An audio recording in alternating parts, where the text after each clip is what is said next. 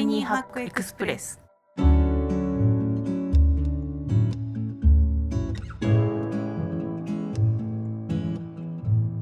こんにちは。ライフハッカージャパン編集長の遠藤です。こちらの番組はタイニーハックつまり小さなライフハックを紹介する番組です。ライフハッカージャパンの記事から行きや帰りの電車で聞きたくなる仕事に役立つライフハックを音声版でお届けしています。今回一緒にタイニーハックを紹介してくれる仲間はこちらです。こんにちは、ライフハッカー副編集長の丸山です。こんにちは、ライフハッカー編集部の水野です。よろしくお願いします。お願いします。はい、えー、今日の3月だね。3月3月、いろいろ変化の多い季節ですけれど、皆さんいかがお過ごしでしょうか？花粉とか大丈夫ですか？ね、マスク、みんなマスクする日常ですけれども、はい、えー、今日の記事はですね、本音や悩みを引き出す一流の質問力、信頼される人は何をどう聞いているのかという記事です。信頼されたいですよね。されたいですね。されたいですね。質問力でどうやらね、される。変わるなら。変わるなら。手に入れてみたいものだ。ものだ。ものでございます。あの、まあ、ビジネス書などでもよくあるペケペケ力の、まあ、最たる質問力っていう、まあ、それだけの本もいっぱいあると思うんですけれども、今この事前の打ち合わせでね、質問ってそういえばすごい仕事で使うツールだし、あの、手こ入れするとね、効果が上がるアイテムなんじゃないかという話になったんですけれども、基本的にこの記事の中では、まあ、いわゆるオープンクエスチョンあのイエス・ノーで答える質問ではなくてどうしてとかどうやってとかその広げていくような質問で聞くことで質問の質が高まるという内容なのですがちなみにここにいる丸山さんと水野さんは質問上手だと思うんですけれどもどっちから聞こうかな。丸山さん。丸山さんなんか気に気をつけてることとかある？質問。会社のコミュニケーションが、やっぱりリモートワークだったりすると、スラックベースでもう本当文章ベースの質問が多くて、うん、私あのライハッカーの窓口みたいな多分存在なのかなと思いつつ、他部署の方から質問が来たりとかするんですけど、なんだろう、そのどうやって使われるものなのかわからないけれども、うん、いきなりこれって何とかですか？みたいな質問だけが飛んできたりすることがあって。いいですか？とか。とか、僕何々したいんですけど、これって大丈夫ですか？とか。大丈夫か大丈夫じゃないかの判断ができないんですよ、それだけでは。ああ、情報量がそうそう、情報量がなくて、で、これ私が大丈夫ですって言ってどう使われるんだろう？みたいな背景が一切ないので、で、結局、それって何の話ですか？とか、背景とか目的とかを聞くっていう作業が結構発生するんですね。日常的にある。するんです。っていうのを裏返すと、はい、人に質問するときに、うん、こういうつもりでこれをやりたいんだけど、何さんが分かりそうだから聞きました。何さんはこれって知ってますか？って聞いたら多分、いや、僕じゃないよとかでもいいし、返事がちゃんとした答え、私が知りたい答えが多分一発で返ってくると思うんですよ。っていう、なんか多分、ゴールを結構近くしたいというか、何度もやり取りするとお互い負担じゃないですか。一発で分かってほしい。ちょっと最初長くても、一発で分かる質問を投げたいなって気をつけてなるほどね、なるほどね。なんでこれが知りたいのかとか、あなたにこれを期待してるからこういうこと聞いてるんだよっていうそうなんですよ。そう、なんで私にこれを聞いてくるのっていうのがあるじゃないですか。思うんだ。そうそうそう思うものもあって。思うものもある。で、うん、いやいや、私じゃなくて何さんじゃないって言えるじゃないですか。うん、それだったら私じゃない。そうそうそうこっちの方が早いよとか。何を聞きたいんだろうっていうところを推測しなきゃいけないので、うん、そのなんか推測させない、うんうん、それも仕事の時間になっちゃうじゃないですか、相手の。なので、あの、もう読んだら全部わかるじゃないけど、結果をどう自分に求められているのかってところまで意識して質問できるといいなと、うん、特にあの、うん、チャットコミュニケーションとかだとそう思ってます。なるほど、なるほど。ちゃんとね、目的 Y のところと、なぜあなたなのかっていうところをセットにして、まあ、こういう答えがというか、ここで困ってるから、こういうこと聞いてんだよっていうのを説明しながら渡してあげると、スムーズに答えが返ってくる。だからスムーズに答えが返ってくる質問を事前に設計してるってことですよね。かもしれない。すごいね。すごいですねすごいね。すごいし、あれだよね。まあ言い方はあれですけども、自分がうん、これ分かりにくいなって思ったクエスチョンに対して、うんそれをこう、まあ裏返すと、あ、こうやったら分かりやすく書けるよねっていう。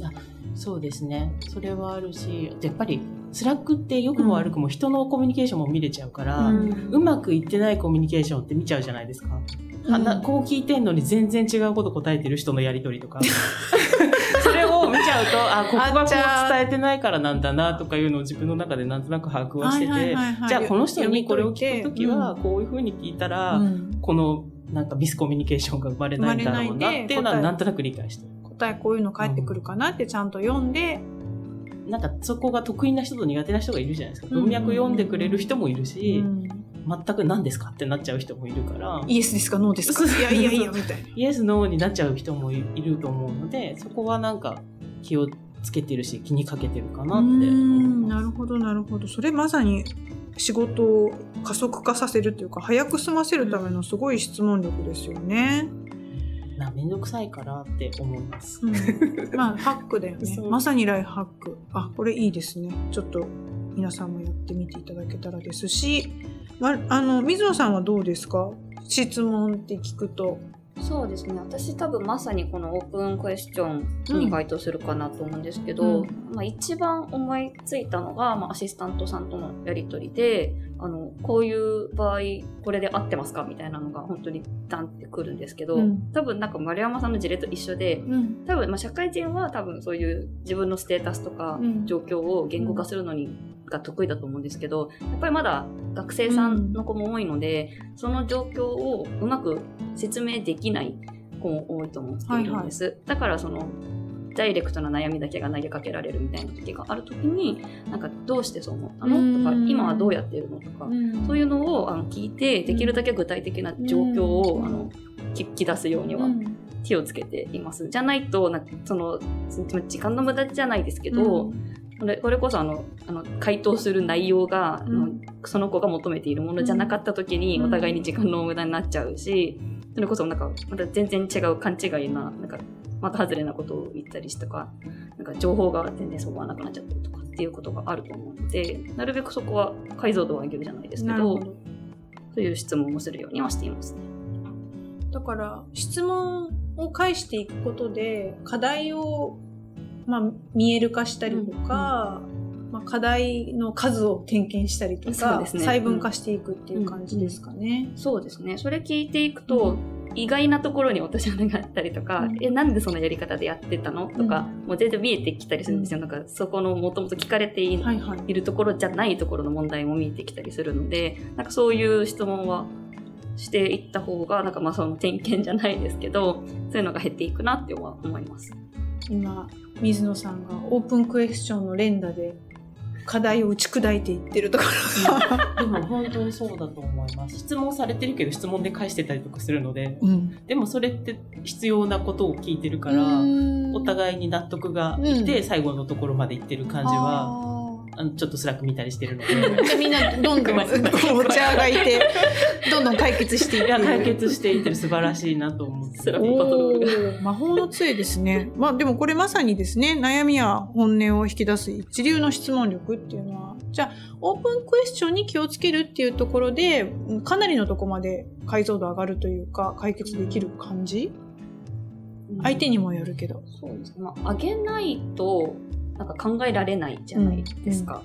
なんか全然ど何に困ってるかっていうのとかも、あとなんかそれに関係する人たちとかも多分見えてこないので、それによって全然やり方とかも変わるし、そのアウトプットも変わってくると思っているので、そこは必要な作業ですよね。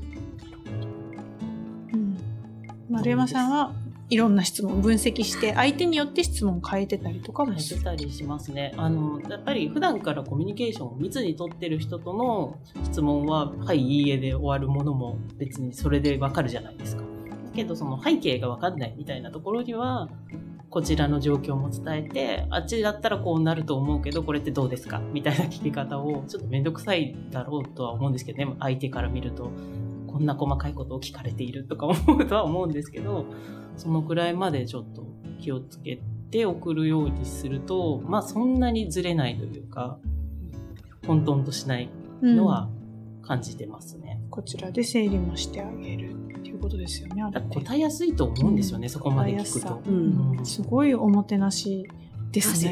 素晴らしい、素晴らしい。そんなでもやり取りをしたくないからっていうところが。実は省エネなんだけど、でも相手から見たら、あの、おもてなしなので、ウィンウィンな感じがとってもしていいなと思います。まあ基本的に人は文章って読みたくないっていう理解でいた方がいいなとは思いつつ、イエス、ノーだけで聞いてきちゃうと、え、これ答えらんないよっていう風にもなるので、相手によって質問の形式を変えるというのも良いうん、難易度高いな。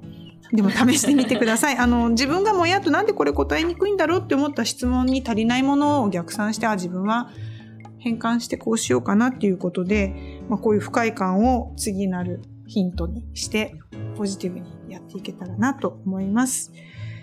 はい、えー、今日ご紹介した記事は、本音や悩みを引き出す一流の質問力、信頼される人は何をどう聞いているのかという記事でした。ぜひ、あの、聞き方、質問力身につけたいなと思っている方は、いいきっかけになる記事だと思います。ご覧ください。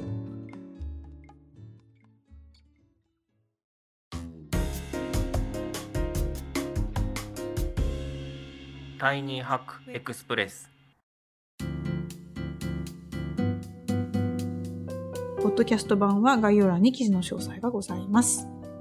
ライハッカータイニーハックエクスプレスは毎週月曜日に更新しています。